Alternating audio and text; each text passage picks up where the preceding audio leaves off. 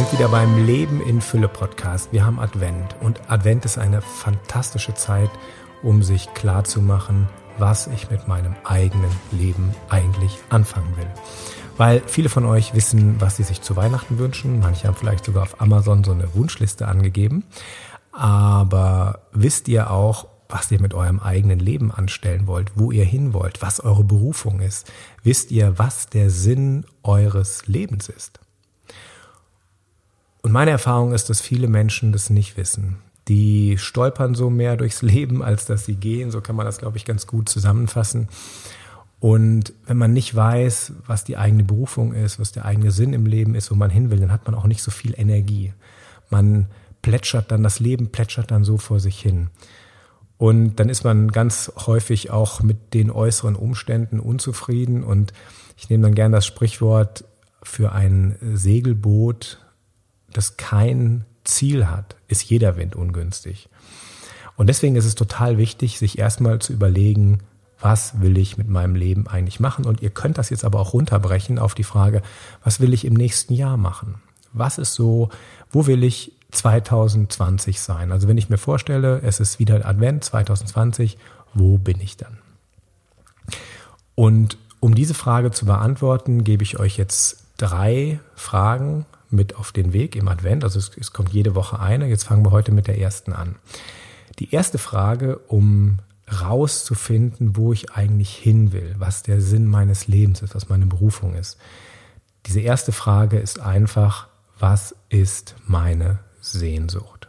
Ihr habt richtig gehört, was ist meine Sehnsucht? Die großen Mystiker, die fragen das immer ganz am Anfang von so geistigen Prozessen. Das, was in, das, was in mir drin ist, darin will Gott sich eigentlich auch zeigen. Und ihr dürft auf dem, was da von unten hochkommt, wirklich vertrauen. Das ist eine ganz, ganz simple Frage. Aber geht, geht dieser Frage einfach mal nach. Und das ändert sich natürlich auch. Also Sehnsüchte können sich verändern. Und manchmal kommt das vor, dass Leute sagen, du, ähm, Michael, ich, ich weiß, ich, ich habe überhaupt nichts, ich weiß gar nicht, da, da, da ist bei mir nichts. Und dann ist es wirklich eine, eine gute Methode, einfach mal Gott zu bitten, dass er einem einfach erstmal eine Sehnsucht schenkt. Und der heilige Ignatius hat das auch gesagt, bitte Gott erstmal um eine Sehnsucht. Weil ich glaube, es gibt nichts Schlimmeres, als wenn man im Leben nicht weiß, wo man hin will, was man will. Man kann sich das so vorstellen, wie man steht als Lehrer vor einer Schulklasse, die sind so gerade mitten in der Pubertät und wenn man dann mit denen mal so ein bisschen, wenn man denen ein bisschen Freiheit gibt und die entscheiden lässt, hey Leute, worauf habt ihr Lust, was wollt ihr machen?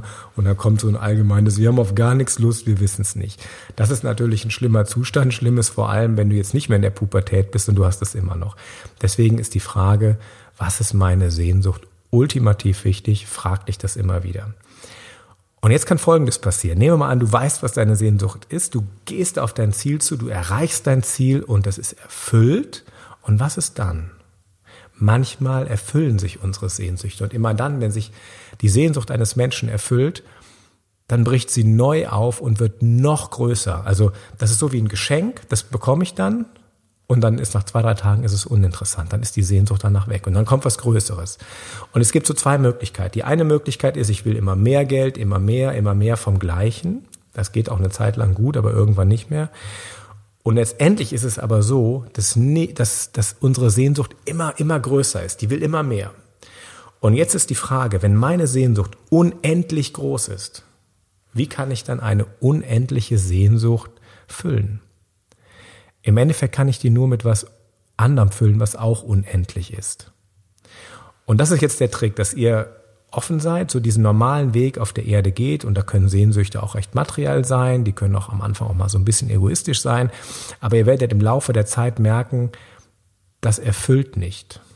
Also im Hinterkopf immer haben, was ist so die größte und tiefste Sehnsucht, aber trotzdem auf dem Weg dahin auch die kleinen Sehnsüchte ähm, sich erfüllen.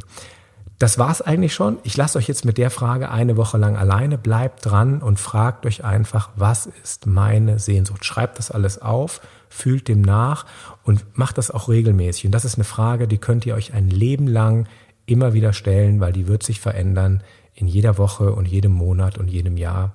Aber bleibt dran. Ihr könnt das gerne auch mal googeln. Die Frau heißt Nelly Sachs Die hat da unheimlich viel äh, zu geschrieben. Wenn ihr das mal eingibt, Nelly Sachs Sehnsucht, dann kommen da bestimmt ein paar schöne Texte. Ich danke euch fürs Zuhören und wir hören uns nächste Woche wieder. Euer Michael Mann vom Leben in Fülle Podcast. Tschüss.